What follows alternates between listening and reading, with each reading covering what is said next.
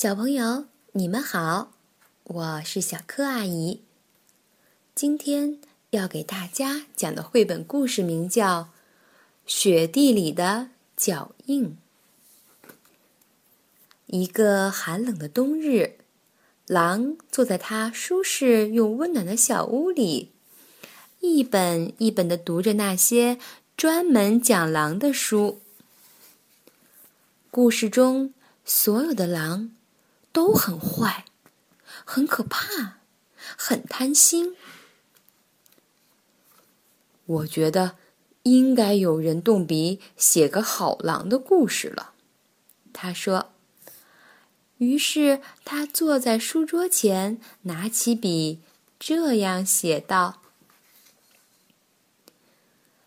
一个寒冷的冬天的早晨，雪下了又下，下了又下。”下了又下，当雪终于停了，一位好狼先生踏出家门，准备出外散步。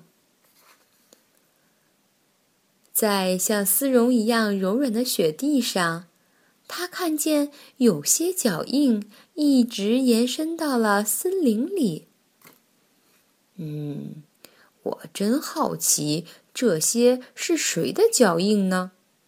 他心想：“他决定跟着这些脚印走，看看他们的主人到底是谁。他想交个新朋友。”过了一会儿，他看见树上有只松鼠，就很有礼貌的问松鼠：“不好意思，请问一下，这些是您的脚印吗？”不是，松鼠回答：“你为什么这样问？”我想找到脚印的主人，想交个新朋友。好狼先生解释说：“松鼠说，我才不相信呢！你也许是想找到脚印的主人，好把那个可怜的家伙给吃掉吧。”话一说完。松鼠就一溜烟的逃走了。接下来，好狼先生遇见了一只小兔子，它正从地洞里探出鼻子来。好狼先生很开心的问小兔子：“不好意思，请问一下，这些是您的脚印吗？我想找到脚印的主人，交个新朋友。”兔子说：“我才不相信呢！你只不过是肚子饿了，想找顿早餐吃吃。”话一说完，小兔子就跳回它的洞里。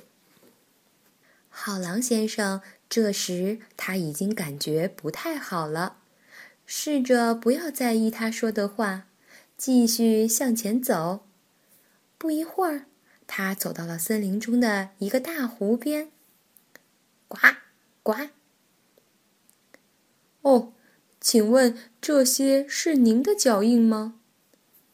狼先生问青蛙。当然不是啦，青蛙回答。就算我知道，也绝对不会告诉你那些脚印是谁的。说完，他就跳进湖里，快速游走了。就在湖的另一边。狼先生看见了一只很大的棕色鸭子。“嗨，您好啊！”他大喊。“这些脚印肯定是您的。”他说。“是啊。”鸭子回答，并朝狼游过来。“哦，真是太好了！我一直在找您呢。”狼先生说：“我在想，我们是不是有可能成为……”话说到一半，狼先生忽然停住了，他仔细的凝视着鸭子，忘记了自己刚刚要说什么。因为鸭子看起来好肥嫩，好美味，让他口水直流。扑通！狼大吃一惊，发现自己原来还在自己家里。啊！我差一点就让我故事里的好狼先生变得跟其他所有的狼一样坏了。狼爬出浴缸，擦干身体。突然，有人在敲门。咚咚咚，来了来了！狼大喊。他打开门，在像丝绒一样柔软的雪地上，他看见有些脚印。嗯。